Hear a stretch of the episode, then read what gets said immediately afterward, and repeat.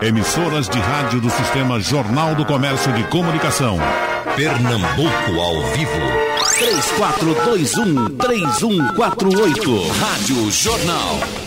Começa o debate e todo mundo sabe que o mundo inteiro está envolvido com coronavírus, com mortes, com curas, com debates sobre medicamento, mas as coisas estão tendo que andar. As pessoas comendo, as pessoas votando até, guerreando. Será que as pessoas estão guerreando ainda em alguns lugares? As grandes questões do mundo, como é que estão nesse momento? Trouxemos três debatedores competentes e conhecedores do mundo para tratar desse assunto aqui com a gente. O deputado Maurício Randes, eh, agora atuando como professor de direito, como sempre foi, deixou de ser, foi deputado e agora voltou para sua, para sua bancada de professor. O doutor Thales Castro, cientista político, e o doutor Joaquim Francisco, ex-governador, grande conhecedor de todos esses temas. Começando com o ex-deputado Maurício Randes, com o professor hoje, Maurício Randes. Qual, qual, a grande questão do mundo, doutor Maurício, que está lhe interessando nesse momento, afora as que nós nos, nos referimos aqui? Oi, Geraldo, bom dia, bom dia, ouvintes, bom dia, Thales, bom dia, Joaquim Francisco. Eu penso que a grande questão é como o mundo vai sair dessa pandemia. Uhum. Primeiro, qual a velocidade da recuperação econômica? O FMI estima que esse ano, 2020, o PIB mundial vai cair 4,9%. Alguns países vão ter uma queda maior, como é o caso do Brasil. E também que tipo de cenário político e cultural nós vamos ter. Então, nós podemos discutir, por exemplo, Geraldo, é, se aquela ascensão, aquela onda conservadora da direita que tinha Trump nos Estados Unidos, Viktor Orban na Hungria, Matteo Salvini na Itália, esse, esse Andrew lá da Polônia, Bolsonaro aqui no Brasil, se essa tendência que era muito forte no mundo, ela sai fortalecida ou sai enfraquecida? Então, só para a gente começar o debate, Victor Orbán na Hungria, as pesquisas e as análises mostram que ele saiu fortalecido porque ele teve uma política de combate estrito à epidemia. A mesma coisa aconteceu com Matteo Salvini, que defendeu medidas mais rigorosas. Já o caso dos Estados Unidos, o Trump sai enfraquecido, porque ele foi, segundo alguns analistas, um negacionista e conduziu muito mal a reação do país, tanto é que os Estados Unidos estão no topo, tanto de infectados quanto de mortos. A mesma coisa Bolsonaro, a análise que se faz é que ele conduziu muito mal, ele não soube coordenar, ele foi um negacionista. E aí as pessoas falam que dos quatro países que tem mais mortes no mundo, os Estados Unidos tem 135 mil, o Brasil com 72.833 mortes, o Reino Unido com 45 mortes e o México com 35.500 mortes. Observe, desses quatro que tiveram mais óbitos, nós podemos identificar que em comum teve a atitude dos seus chefes de governo.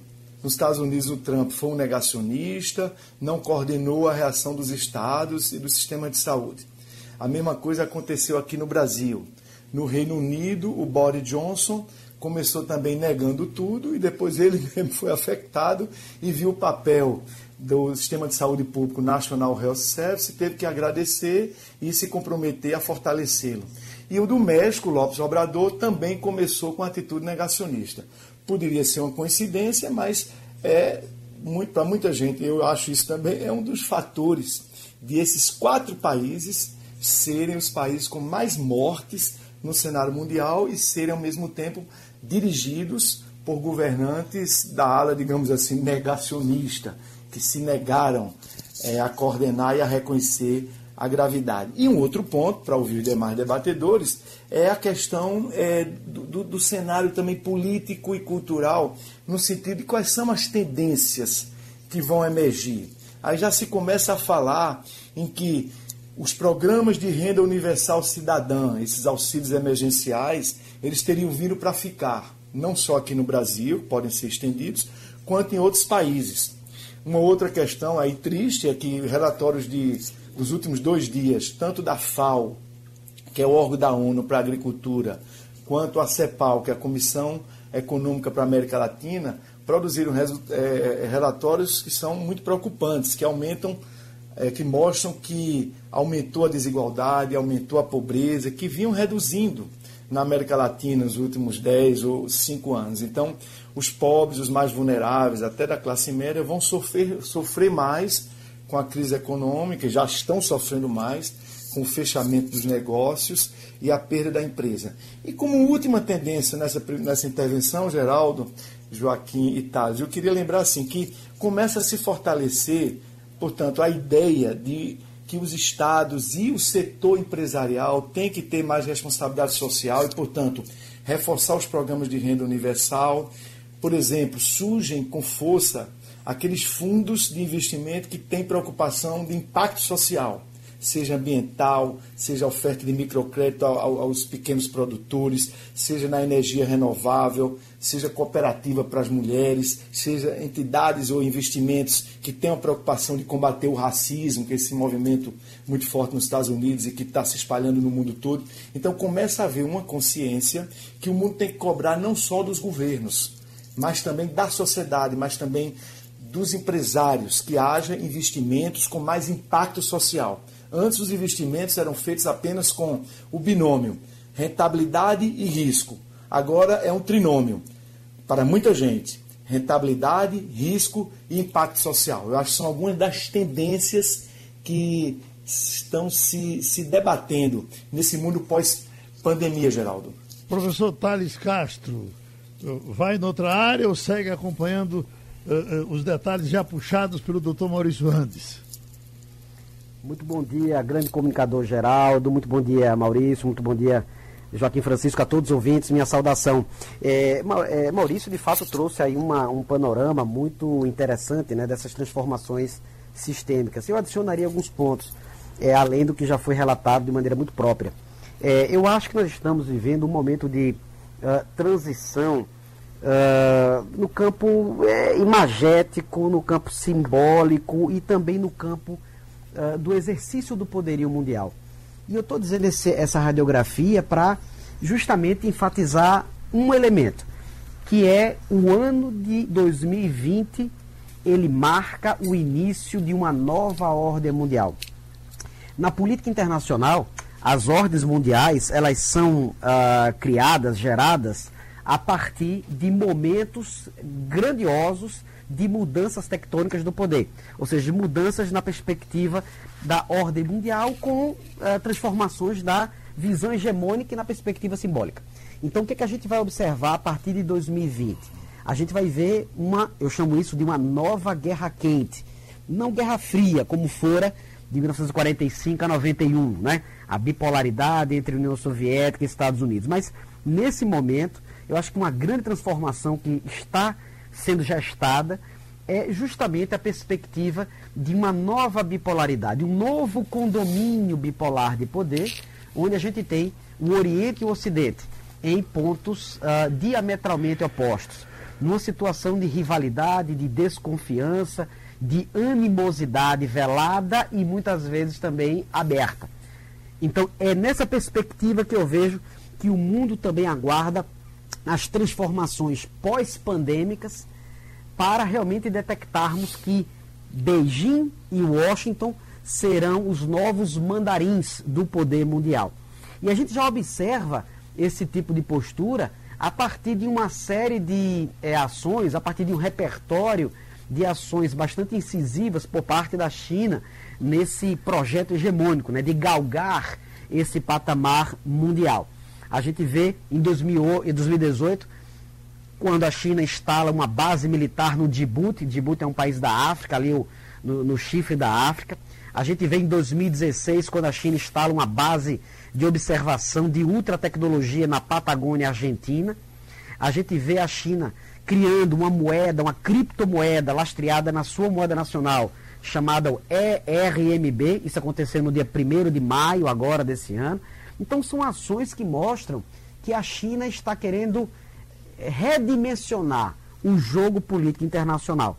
E o marco se deu através dessa horrorosa pandemia, dessa letalidade global, que tem números dantescos, e, naturalmente, mostrando uma janela de é, redefinição simbólica e de uma retórica extremamente agressiva anti-ocidental e particularmente anti-americana, eh, nesse caso. E aí, esse, é nesse cenário geopolítico, Geraldo, que a gente vê, eu acho que a grande transformação em curso nesse momento. Então vamos para o doutor Joaquim Francisco. Bom, Geraldo, bom dia aos ouvintes, bom dia a você, bom dia a Maurício e a Thales. Bom, eu vou iniciar aproveitando a, a participação de, de Maurício Randes, muito lúcida, mas fazer algumas considerações. Eu considero realmente que o grande problema desse momento é você pensar como é que você vai sair desse processo e iniciar a restauração da economia. Né? É processo esse que começou na China, pelo descuido, basicamente o descuido do regime chinês, da preservação do meio ambiente, que está umbilicalmente ligado à presença de zoonoses. De lá já veio o SARS, de lá já veio a gripe asiática, agora vem o coronavírus. E essas zoonoses continuarão vindo. Essa não é a última. Eu desejaria que fosse, mas não é a última.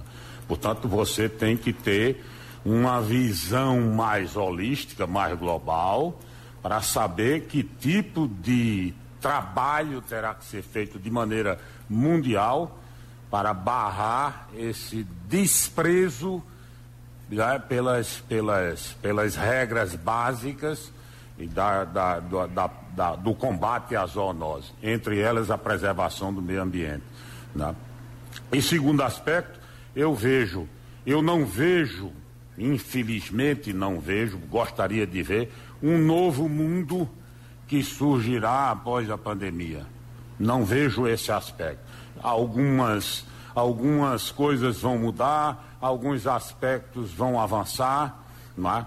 Essa questão que Maurício colocou em relação à função social, que poderia ser vista de uma maneira mais intensa, isso eh, já, já colocou-se durante várias fases, há 15 anos, há 20 anos, a função social da propriedade urbana, a função social da propriedade rural, os programas de distribuição de renda, tipo Bolsa Família, Bolsa Renda e tais e tais e tais.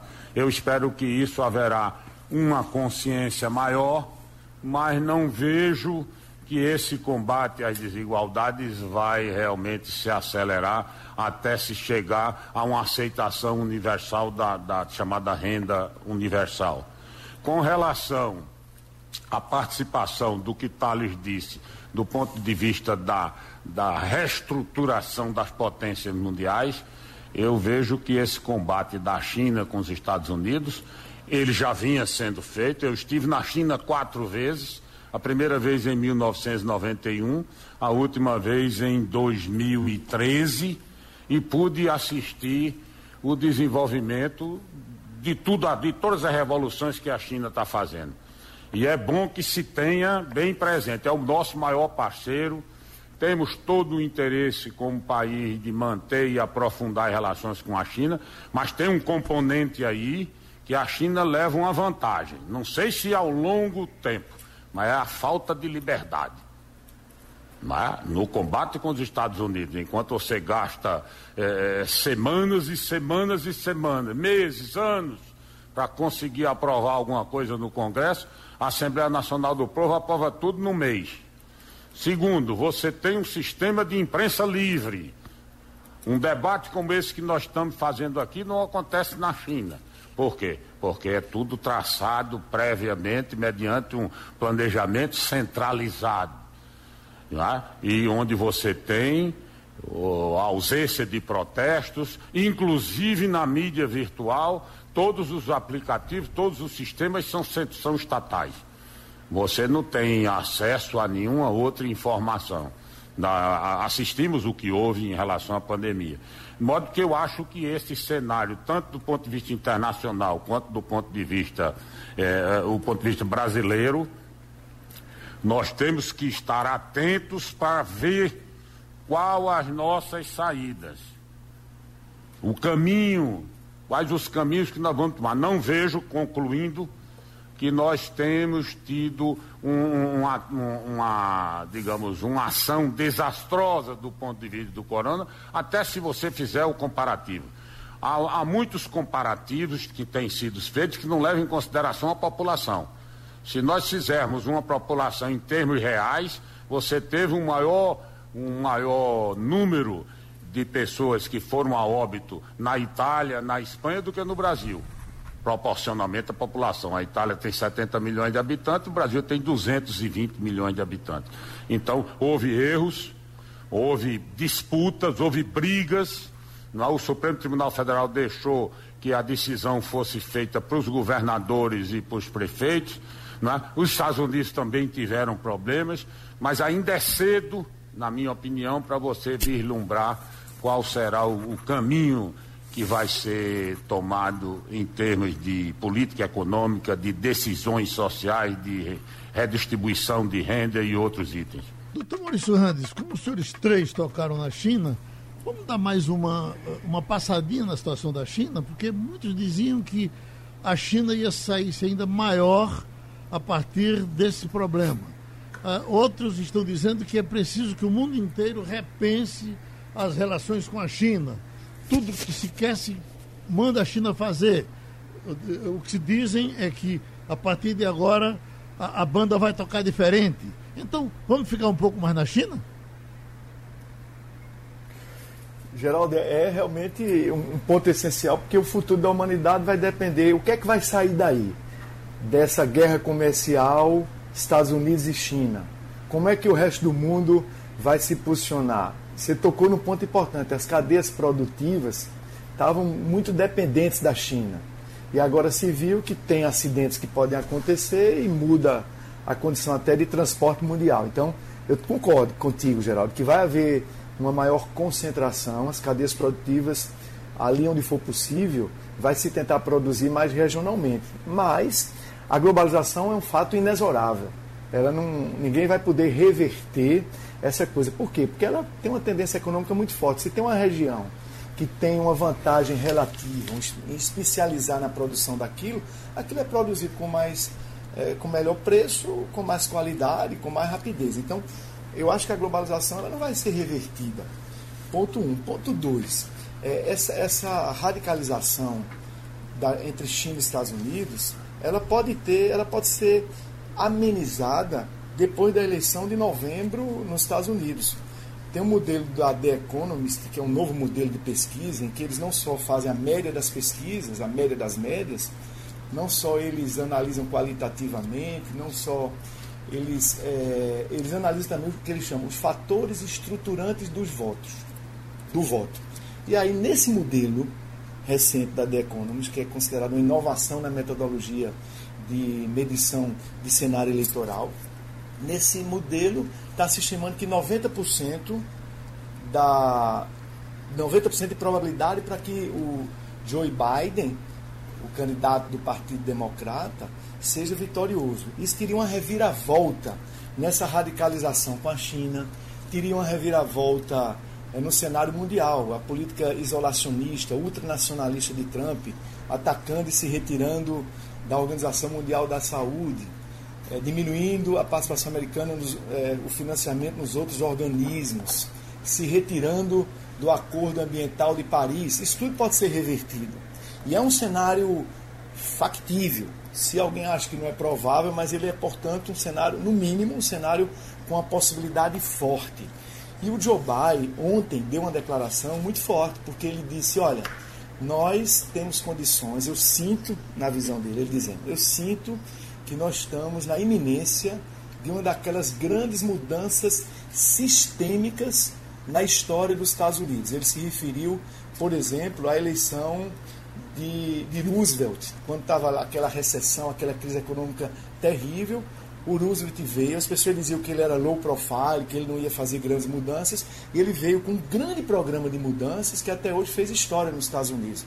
O chamado New Deal, com legislação social, a política econômica keynesianista, gerando emprego também com, com alguma intervenção do Estado. Então, se nós tivermos em novembro a confirmação dessa tendência de todas as pesquisas que são feitas hoje nos Estados Unidos, da vitória do Partido Democrata com Joe Biden, Joe Biden está se propondo a fazer grandes transformações na questão do clima, na questão do racismo, na questão do financiamento da saúde pública, na educação e na tributação. Isso também diminuiria, porque na política externa também mudaria, diminuiria a radicalização com a China.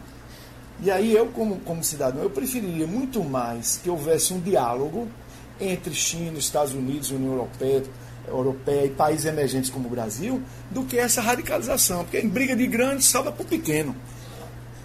Eu vejo, por outro lado, também que o Brasil deveria fazer uma inflexão na sua política externa. E, por exemplo, no caso da China, a China tem interesse em comprar do Brasil petróleo, soja, ferro, e a China pode trazer muito investimento para o Brasil em infraestrutura urbana, em tecnologia das comunicações, ou seja, tem mais complementariedade até entre a economia brasileira e chinesa do que entre a economia brasileira e americana, porque os americanos também produzem muito milho, muita soja, muita commodity.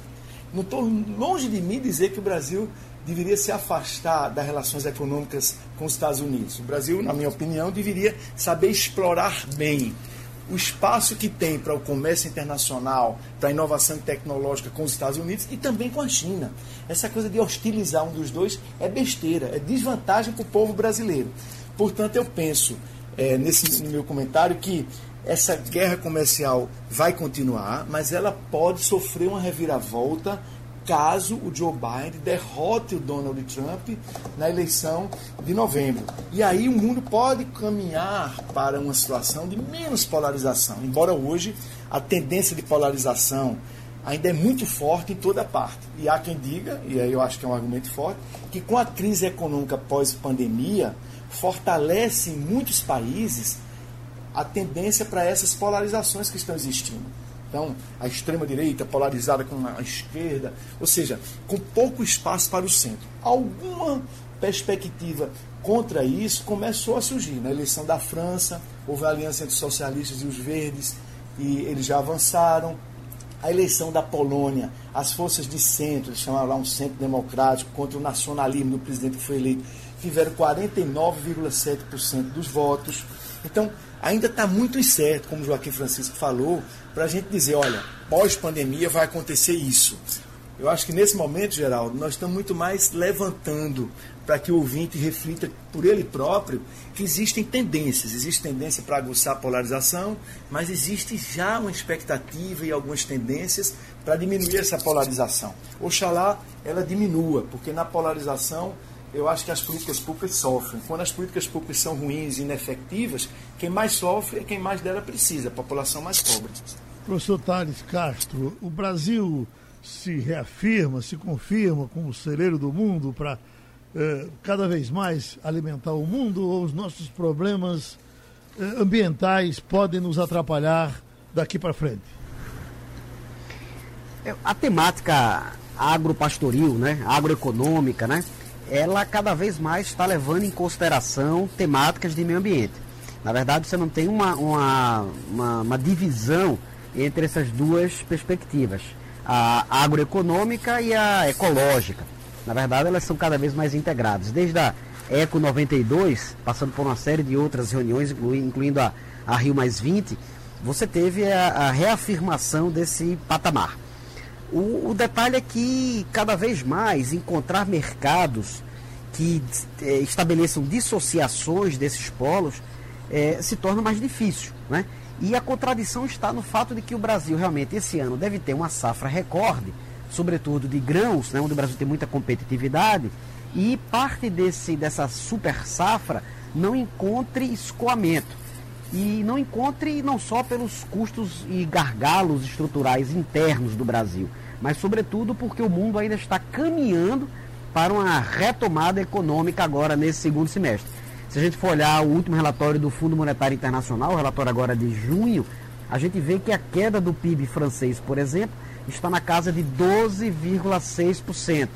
A queda no PIB uh, ah, espanhol está em 12,9%, que é a expectativa, né? o desenho de prognóstico até 31 de dezembro desse ano.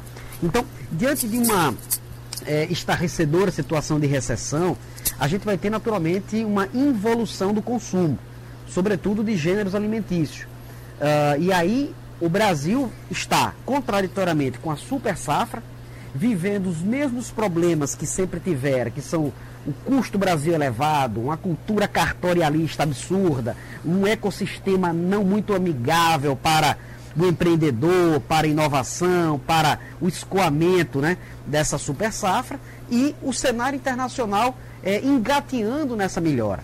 Então, para responder a ti, Geraldo, o Brasil realmente é o celeiro do mundo, eu acho que tem grandes potenciais para cada vez mais sê-lo. No entanto, as situações previstas internacionalmente e as nossas próprias dinâmicas internas realmente são barreiras muito difíceis para nós é, recuperarmos essa liderança né, que é, é brasileira de maneira muito é, abençoada, digamos assim. O Brasil precisa realmente redefinir o seu projeto de nação a partir de visões de longo prazo. E aí uma crítica no sentido de que nós, brasileiros, né, macunaímicos, como nós somos, nós temos uma aversão a planejamento estratégico de longo prazo. Nós somos, dada a nossa herança ibérico-católica, muito curto-prazistas. Nós olhamos muito para o imediatismo local. Nós temos dificuldade de transcender e olhar para frente. Então, nesse momento, Geraldo, uh, Maurício e Joaquim Francisco, nós precisamos olhar para frente e planejar estrategicamente no momento absolutamente adverso. E isso é realmente uma, uma tarefa de casa, um dever de casa uh, de todos. E não basta a gente dizer que é uma tarefa do Estado. A gente tem essa, essa, essa pecaminosa mania, esse cacuete de colocar o Estado para sempre fazer tudo. Está errado.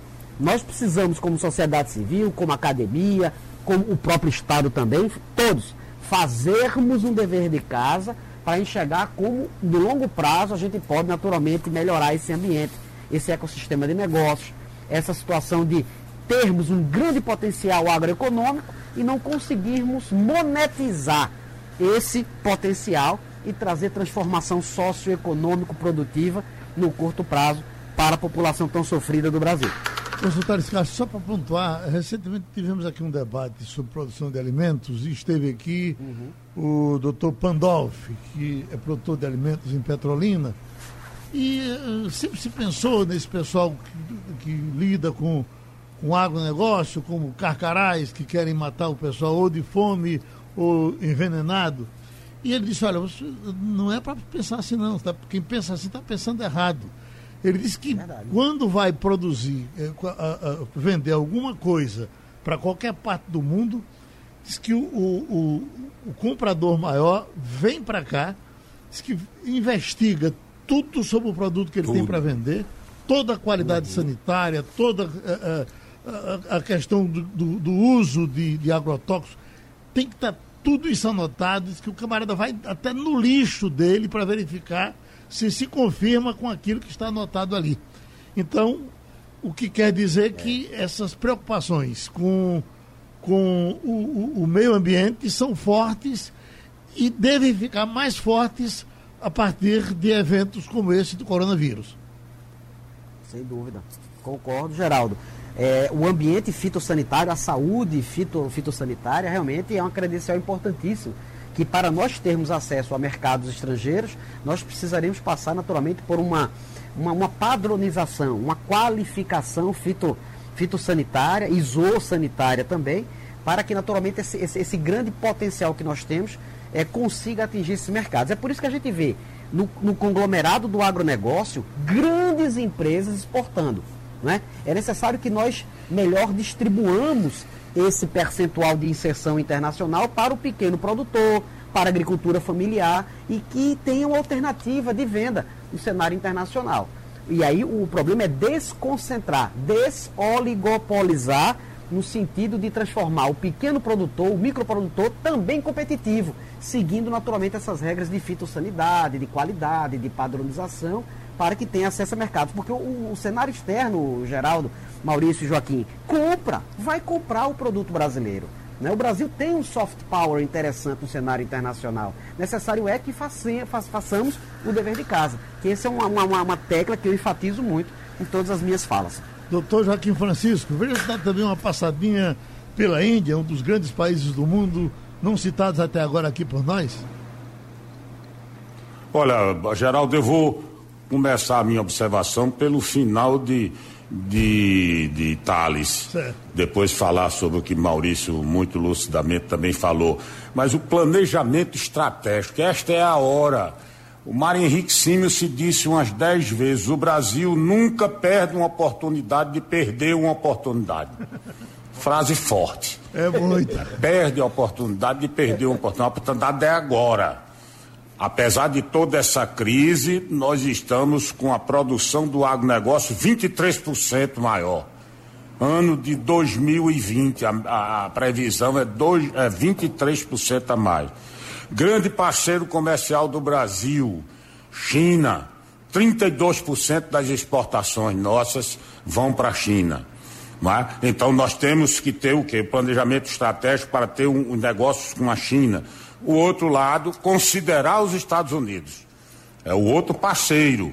Nós não vamos, em razão de problema ideológico do que seja, não é? é, é, é ficar de biquinho com tal país, com a Polônia, porque agora a direita ganhou, é, ganhou, aliás, manteve, manteve, ou porque tal ou qual local. Então, esse é outro, é outra área. Segundo, que nós estamos, nós somos os os, os melhores na, na soja, no, na, na, laranja, na carne, o maior exportador de carne do mundo. Então, nós temos competência e competitividade e mais respeito ao meio ambiente. A nossa, o nosso agronegócio, como o Thales disse bem, ele é altamente checado, analisado fotografado, então ele está dando certo porque tem competência. De outro lado, você tem que conhecer, e aí vale também o planejamento estratégico, como é você lidar com um país que é uma democracia, os Estados Unidos, e um país onde é um regime fechado, que é a China. Porque você, a primeira providência com todo respeito ao presidente chinês Xi Jinping fez, foi, diferentemente de que Trump vai ser derrotado ou não por Joe Biden, o Xi Jinping não será derrotado por ninguém porque ele se tornou perpétuo. O outro lado está ali, a Rússia, aí o Vladimir Putin também deu uma esticadazinha na Constituição Elástica Russa e pode ficar no poder até 2036. Então já é diferente de você disputar, não é? Seja no campo econômico, seja no campo político, seja no campo social, com um país onde você não tem nenhum tipo de problema. É diferente daqui, que você toma uma medida, um juiz de determinado local cancela a medida, o Supremo Tribunal Federal é, entra no ativismo judiciário, o Congresso não se entende e aí ele obriga a recuar porque você tem 40 partidos. É mais difícil. Então eu volto ao que disse Thales. Vamos fazer um planejamento estratégico para que a gente continue dando certo. Nós começamos a levantar né, a economia do país com Temer, ingressamos no período com Bolsonaro, continuamos com elementos positivos, as empresas voltaram a ter resultados positivos. Quando íamos levantando, pegamos uma pandemia brutal de proa. Problema que não é brasileiro, é um problema mundial enfrentamento aqui desse modo, ali, acolá desse jeito, mas todo mundo está sofrendo e está penando. Quem abriu logo, fechou. Quem fechou logo abriu. E não há uma determinação unânime. Cientificamente está se debatendo. Que conclusões a gente pode tirar? Que haverá mudanças, que haverá resultados grandes desse impacto, que haverá possivelmente sistemas democráticos consolidados que irão se balançar e sistemas não democráticos talvez tenham que migrar para a democracia. Hoje no mundo você tem 52% de regimes que não são democráticos e 48 pela primeira vez 48% que não são democráticos. Então, todas essas questões têm que ser bem avaliadas, têm que ser pesadas, e nós, como brasileiros, temos que ver os nossos interesses, seja na comunidade internacional, seja nas parcerias, como seja no dever de casa interno. Nós temos que fazer o dever de casa, temos que concluir a reforma tributária, nós temos que fazer a reforma política, já fizemos a Previdência, fizemos uma reforma trabalhista, nós temos que concluir a reforma. Mas não podemos deixar de analisar positivamente as nossas diferenças positivas no agronegócio, na indústria, na capacidade criativa, na revolução da inteligência artificial, os exemplos que nós temos, ilhas de excelência, o Brasil que dá certo, são, são enormes a quantidade de exemplos em todos os, os campos e a gente tem que aproveitar esse momento. Toda crise, os gregos diziam, crise significa purificação. É na crise que você pode ressurgir positivamente se tiver um planejamento estratégico que nos leva a isso. E você lançou no início também, agora, aliás, agora no final, a questão da Índia. A Índia merece um capítulo à parte. É difícil de fazer uma análise da Índia. A primeira dificuldade que você tem são os dados.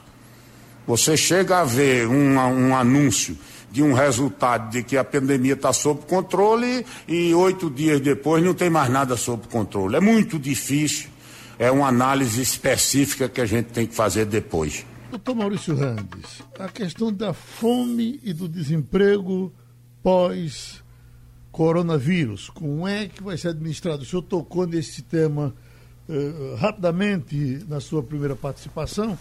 A gente tem escutado algumas coisas aparentemente exageradas, de gente dizer, olha, esse problema era um problema desse ou daquele país, agora vai ser um problema do mundo, o mundo ficará em convulsão a partir daí. Então, que nos diz o senhor? É, o mundo está percebendo que vai ter que enfrentar de modo mais articulado, de modo mais global, esse problema que ficava às vezes meio escondido, né? não era o principal ponto discutido nos fóruns mundiais e na imprensa e nas redes sociais. Agora se viu que mesmo países riquíssimos, como os Estados Unidos, o país mais rico do mundo, estão lá negros, latinos, ou seja, a população mais é, excluída morrendo com estatísticas muito mais elevadas, em estatísticas, em proporções muito mais altas do que a população branca incluída, vamos dizer assim. Inclusive com repercussão eleitoral. Hoje está o New York Times dizendo que os latinos na Flórida, a Flórida sempre foi um estado muito importante, que ela fica oscilando entre democrata e republicano. O New York Times está dizendo que vai ter um crescimento da votação para os democratas na Flórida porque os latinos, sobretudo, ficaram insatisfeitos com a condução à crise promovida pelo presidente Donald Trump. Então, isso que eu tinha mencionado, Geraldo, é começa a surgirem posições de que as empresas vão ter que também ter responsabilidade Alô? com a fome, com o aumento da miséria, com o aumento da exclusão. Fala-se que 500 milhões de pessoas, pelo menos no momento mais imediato, vão ser levadas à pobreza, ou seja, uma reversão da tendência que estava sendo experimentada aqui na América Latina, que estava sendo experimentada no mundo todo. E aí é problemático, porque se fala de uma economia, uma nova economia pós a pandemia, a 90%. É como se o novo normal não fosse 100%. Vai demorar muito a ser 100%. Vai ter setores que vai ter mais dificuldade, como a aviação, o turismo, portanto, hotéis, restaurantes, bares, por causa da norma de distanciamento, eles não vão poder estar tão amontoados e, portanto, o ganho de escala dessas atividades vai ter que ser reduzido. E aí os empregados desse segmento vão sofrer muito.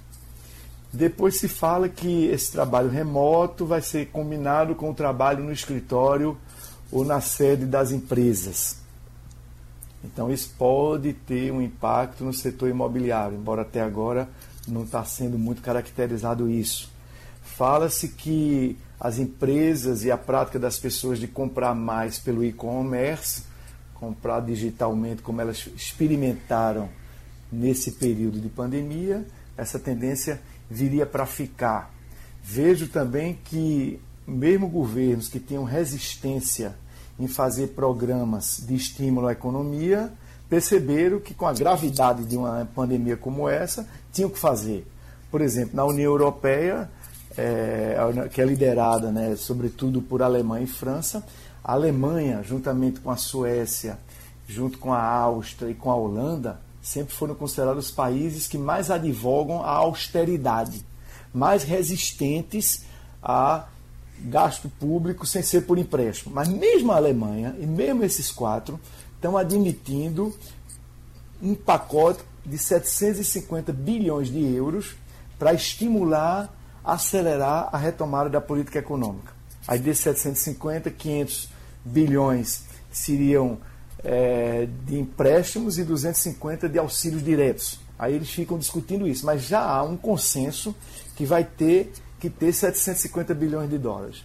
Por outro lado, o mundo está percebendo que é preciso que aquelas grandes gigantes da tecnologia, Google, Amazon, Alibaba, Facebook, é, todos esses vão ter que pagar mais tributo. Eles hoje, como eles operam globalmente, eles utilizam estratégias de evasão fiscal dentro da lei, mas botam é, apenas um escritóriozinho ali, arrecadam muito naquele país e deixam recurso quase nenhum para aquele país. Então, quando eu vivi na Holanda, eu senti a indignação que as pessoas tinham sobre isso. E aí eu acompanho muito essa questão e já há muita força para a ideia de que tem que haver algum tipo de tributação para esses gigantes da tecnologia. Tem que fazer com que, como eles arrecadam muito em cada país, eles têm que deixar também uma parte de recursos para que esses países possam ter investimento em educação, saúde, combate à violência. Então, eu acho que esta é uma tendência que vai crescer, vai ter mais força a posição dos que advogam que tem que haver alguma forma de tributação para esses grandes gigantes. E antes de ontem, a Oxfam anunciou um manifesto, uma carta de dezenas de milionários e alguns até bilionários, como os herdeiros do, da, da, daquele empreendimento do Disney americano, eles dizendo que aceitam ser mais taxados ser mais tributados para que os estados possam ajudar nos estímulos de retomada do crescimento econômico e de cuidado com saúde, educação e assistência às populações mais pobres. Então, há uma tendência, claro, que na crise é, as pessoas fiquem mais egoístas, né, fariam pouco meu pirão primeiro, aquele velho ditado popular, mas há também essa contratendência de que vai ter que ter estímulo do Estado, vai ter que se exigir mais dos bilionários, das grandes corporações, para que eh, a sociedade como um todo participe do esforço de crescimento e também de apoio a esses mais vulneráveis que estão sofrendo mais com a crise que certamente vão aumentar em quantidade. No primeiro momento, todas as estimativas são que vai aumentar, infelizmente, a pobreza e a miséria, não só aqui na América Latina, que vai acontecer muito, não só aqui no Brasil, já tá, a gente está vendo, mas no mundo inteiro, Geraldo. Tem aqui um recado do professor Rafael de Menezes, ao longo dos seus quase 90 anos, nos ouvindo. Grande Rafael, um abraço a ele. Parabenizando pela qualidade dos debatedores, mandando um abraço especial para o amigo Joaquim Francisco, que eh, eh, deu um alô aí, eu não sei se foi um acidente ou ele estava querendo realmente pedir a palavra. É, sair do ar um pouquinho. Pois não, diga aí agora.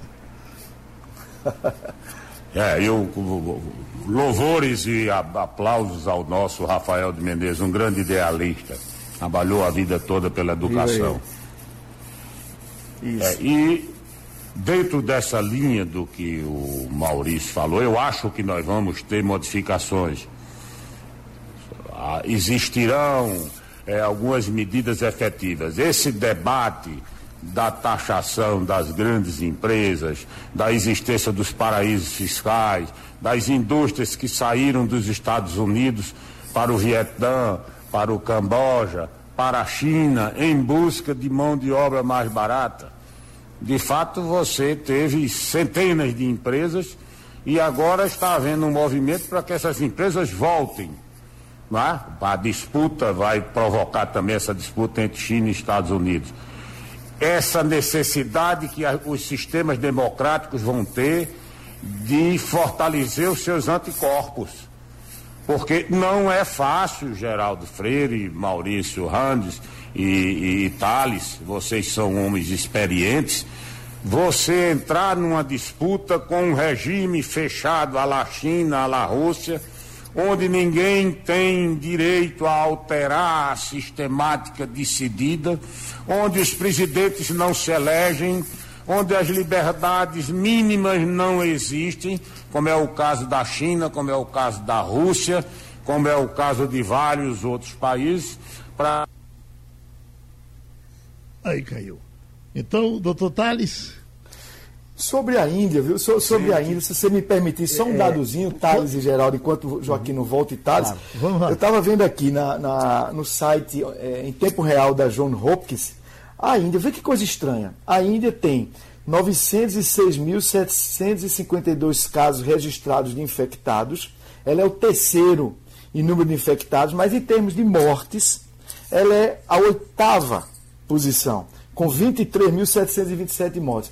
E ninguém pode supor, eu conheço a Índia e vi que a situação sanitária lá é muito precária. Então, eu acho que nesse caso da Índia, o que está acontecendo é subnotificação de morte. Eu não sei o que é que Thales acha, Geraldo e Joaquim. Thales? Eu, eu, eu acredito que realmente tem muita subnotificação, pouca testagem e uma difusão muito, é, digamos assim, não muito é, eficaz de, de, de, casos na Índia. A Índia é a maior democracia do mundo ainda tem 1,2 bilhão de habitantes. É, é, estimado que até 2027 a Índia ultrapasse em população a China, que hoje já tem 1,4 milhão de bilhão de habitantes. Eu estive na Índia em 2016 e fiquei muito impactado com aquele país. Perdão, 2013. 2016 estive na, na China. E a, a Índia realmente é mágica, fascinante e muito difícil de ser compreendida e compartimentalizada é, sob um aspecto de um olhar ocidental. Então, o fato é que é uma, um sistema federal, é uma democracia, tem polos de excelência, sobretudo na questão da, da do mundo 4.0, da, da, telemática, do, da, da, economia criativa, especialmente ali no sul, na região ali de Bangalore, né? E é, a gente vê um país que tem a língua inglesa como oficial também. Então tem um soft power maiúsculo.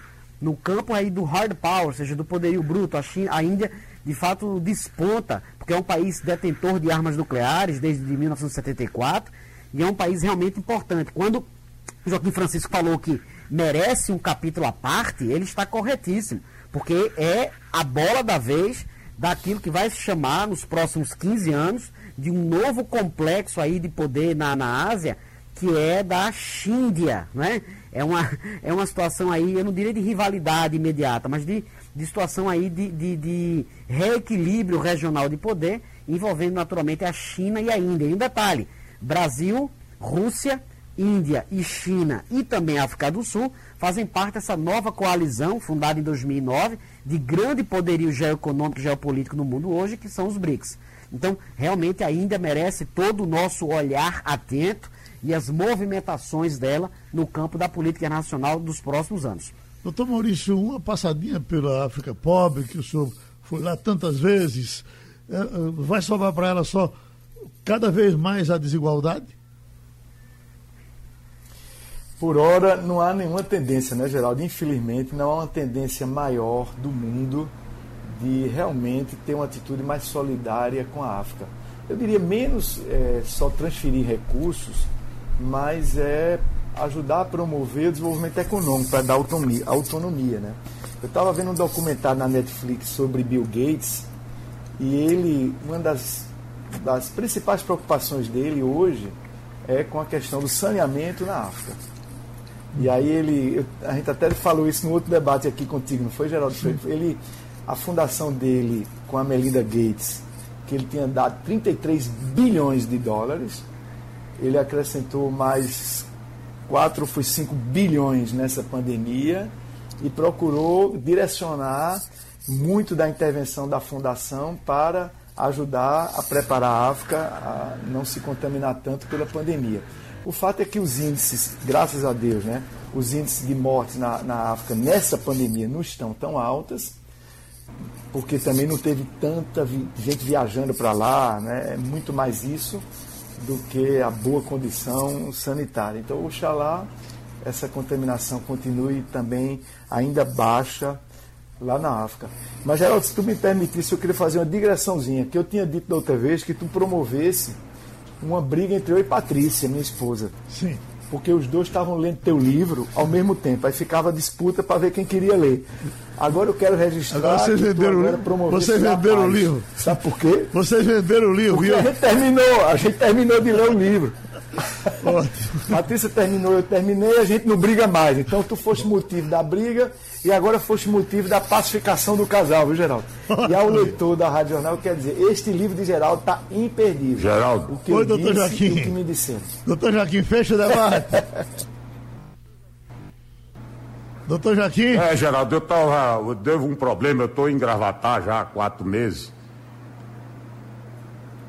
Estamos ouvindo, viu? E aí eu acho que foi a transmissão. Mas está ouvindo nesse final, em relação à África, nos estudos que foram feitos pela ONU, publicados o ano passado, nós temos, o mundo tem que, e a África tem que tomar uma decisão em relação ao planejamento familiar. A Nigéria, a Uganda e mais cinco países da África chegarão a 2050 entre as nações mais populosas do mundo.